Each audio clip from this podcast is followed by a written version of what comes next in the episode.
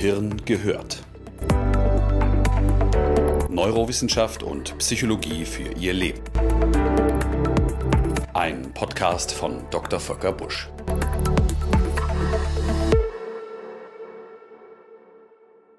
Einen wunderschönen guten Tag zusammen. Ich freue mich sehr, dass Sie eingeschaltet haben zu diesem Podcast, auch wenn ich Ihnen heute nichts über Neurowissenschaft oder Psychologie erzählen möchte, sondern stattdessen eine Geschichte.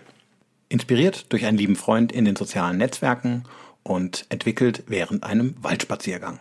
Eine weitere Erklärung zu der Geschichte wird es nicht geben, denn wie bei allen Geschichten gilt auch hier, sie stehen für sich. Im besten Fall erklären sie sich selbst. Warum stabile Völker jede Krise überleben oder kurz die Geschichte der Ameisen.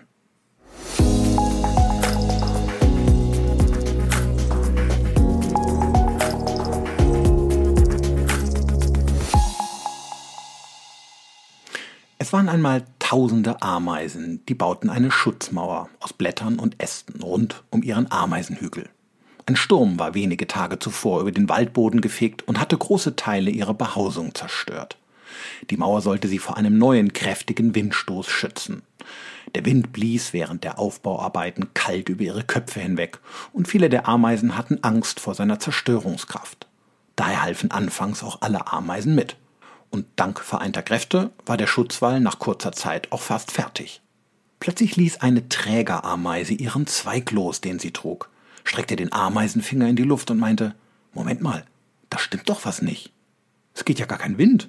Oder seht ihr ihn kommen, riecht ihr ihn, spürt ihr ihn? Also ich nicht. Also ich glaube, es gibt überhaupt gar keinen Sturm. Warum strengen wir uns dann alle hier eigentlich so an? Und erkennt das denn hier niemand außer mir? Bin ich die einzige erleuchtete Ameise hier? Eine andere Ameise antwortete ihr, es ist nur deswegen so windstill, du Pappnase, weil wir die Schutzmauer schon fast fertig gebaut haben. Also red kein dummes Zeug, sondern pack mit an. Aber die erleuchtete Ameise war ganz aufgeregt und ließ sich nicht abhalten. Sie rief, ihr seid so blauäugig, ihr glaubt alles, was man euch sagt. Merkt ihr denn nicht, dass uns der Ameisenhauptmann die ganze Zeit für dumm verkaufen will? Er will euch nur eure Freiheit nehmen. Er hat euch nachts einen Mikrochip unter euren Chitinpanzer gesteckt. Und seitdem baut ihr hier wie willenlose Sklavenameisen schwachsinnige Schutzmauer. Wacht endlich auf. Ich sage es euch, eine riesige ameisige Verschwörung ist hier echt voll krass im Laufen. Ich habe übrigens unseren Koch in der Küche dazu befragt. Der glaubt das auch. Der ist richtiger Experte. Der kocht nämlich vegan. Also hört auf zu bauen. Das hier alles ist überhaupt nicht notwendig. Hört auf mich. Ich muss es wissen, denn ich bin viel intelligenter als die anderen. Am Wegesrand standen ein paar sogenannte Honk-Ameisen. Das sind Vertreter einer Rasse, die für ihre chronische Unzufriedenheit und für ihr ständiges Misstrauen bekannt sind. Normalerweise scheuen sie das Tageslicht und verstecken sich gerne unter Blüten oder Blättern. Aber in der Gruppe sind sie oftmals sehr mutig und dann wagen sie sich aus der Deckung. Aus allen Ecken kamen diese Honkameisen nun angekrabbelt und riefen, ja, genau so ist es. Überhaupt ist der Wind nur eine Erfindung des Wetters und gar nicht wirklich existent. Zwei weitere Ameisen, die zuvor in einer Gruppe mit acht weiteren Ameisen mürrisch Äste auf ihren Schultern transportiert hatten, ließen daraufhin ebenfalls von ihrer anstrengenden Arbeit ab und duckten sich zur Seite weg. Doch der Ast fiel nicht herunter, sondern ruhte weiterhin stabil auf den Schultern der übrigen Trägerameisen. Da sagte die eine Wegduckerameise zur anderen, siehst du, dass der Ast auch ohne unsere Hilfe seinen Weg findet? Also zumindest ist es doch ganz offensichtlich, dass wir uns hier gar nicht so anstrengen müssen. Es läuft doch alles auch so ganz prima. Möglicherweise trägt der Ast sich ganz von selbst. Die andere Wegducker-Ameise antwortete, ja genau, dieser böse Ameisenhauptmann will uns doch nur alle versklaven. Er manipuliert uns zu Arbeiten, die gar nicht notwendig sind. Aber uns fragt ja wieder mal keiner. Und wir sind schließlich auch Experten. Denn ich habe schon oft anderen beim Arbeiten zugeschaut, ohne dass ich selbst etwas Nennenswertes dazu beigetragen habe, und trotzdem hat es am Ende immer irgendwie alles gepasst. Das ist ja wohl der Beweis, dass sich alle immer viel zu viel reinstressen. Plötzlich erschien der Ameisenhauptmann und sah, wie immer weniger fleißige Helfer immer mehr Anstrengungen aufwenden mussten, um die Schutzmauer fertigzustellen, weil zunehmend mehr erleuchtete Ameisen, Honkameisen und Wegduckerameisen nur drumherum standen und, und alles besser wussten, aber nicht halfen. Da stellte er sich vor die Gruppe der Abtrünnigen und rief ihnen zu. Ich weiß, was uns das hier alles an Kraft, Rohstoffen und Zeit kostet. Aber die Maßnahmen sind nötig, glaubt mir. Einen weiteren Sturm könnten viele von uns nicht überleben. Daher bitte ich euch, haltet noch etwas durch. Wenn wir jetzt zusammenhalten, ist es bald geschafft und wir können glücklich wieder unser Leben leben. Aber die ganzen Besserwisser ließen sich nicht beruhigen, sondern reagierten immer aufgebrachter. Je eindringlicher der Hauptmann an sie appellierte, desto lauter wurde ihr Schimpfen.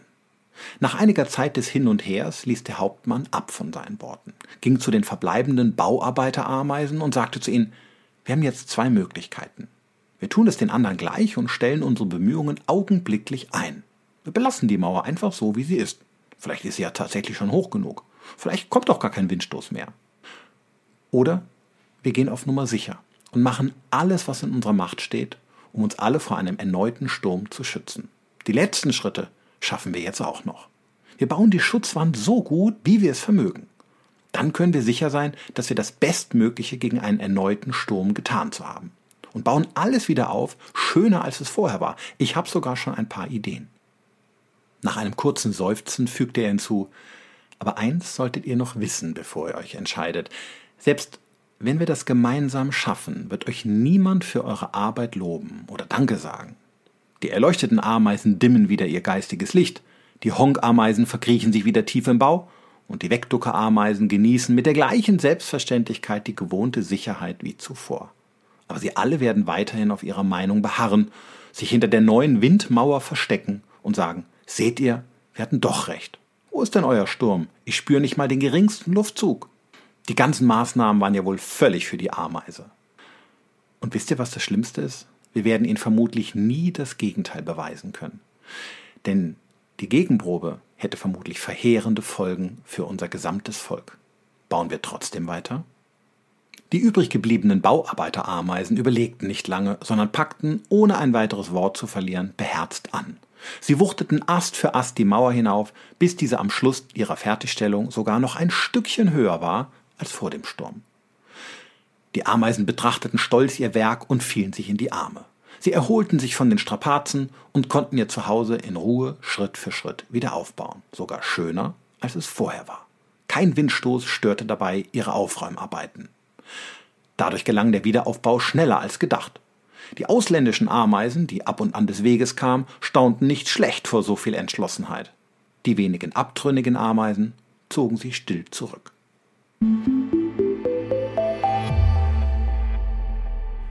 Die weitere Geschichte der Ameisen wird erst noch geschrieben. Vielleicht wird sie in Kürze ein neuer Sturm heimsuchen. Vielleicht wird auch keiner mehr kommen. Niemand kann das mit Bestimmtheit sagen. Aber so ungewiss das Wetter auch in Zukunft bleibt, so gewiss ist eine gewonnene Erkenntnis des Ameisenvolkes, die wohl jeder Ameisologe unseres Planeten so bestätigen würde.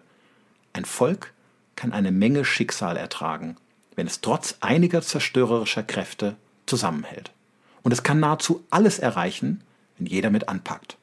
Dadurch wächst ein Volk zusammen und überlebt letztlich jede Krise. Der wirtschaftliche Erfolg eines Volkes ist nicht die Vorausbedingung dieses Zusammenhalts, sondern seine Konsequenz. Ich komme zum Schluss. Unsere Geschichte hat vielleicht kein richtiges Ende, aber vielleicht erzählt sie einen besonders schönen Anfang.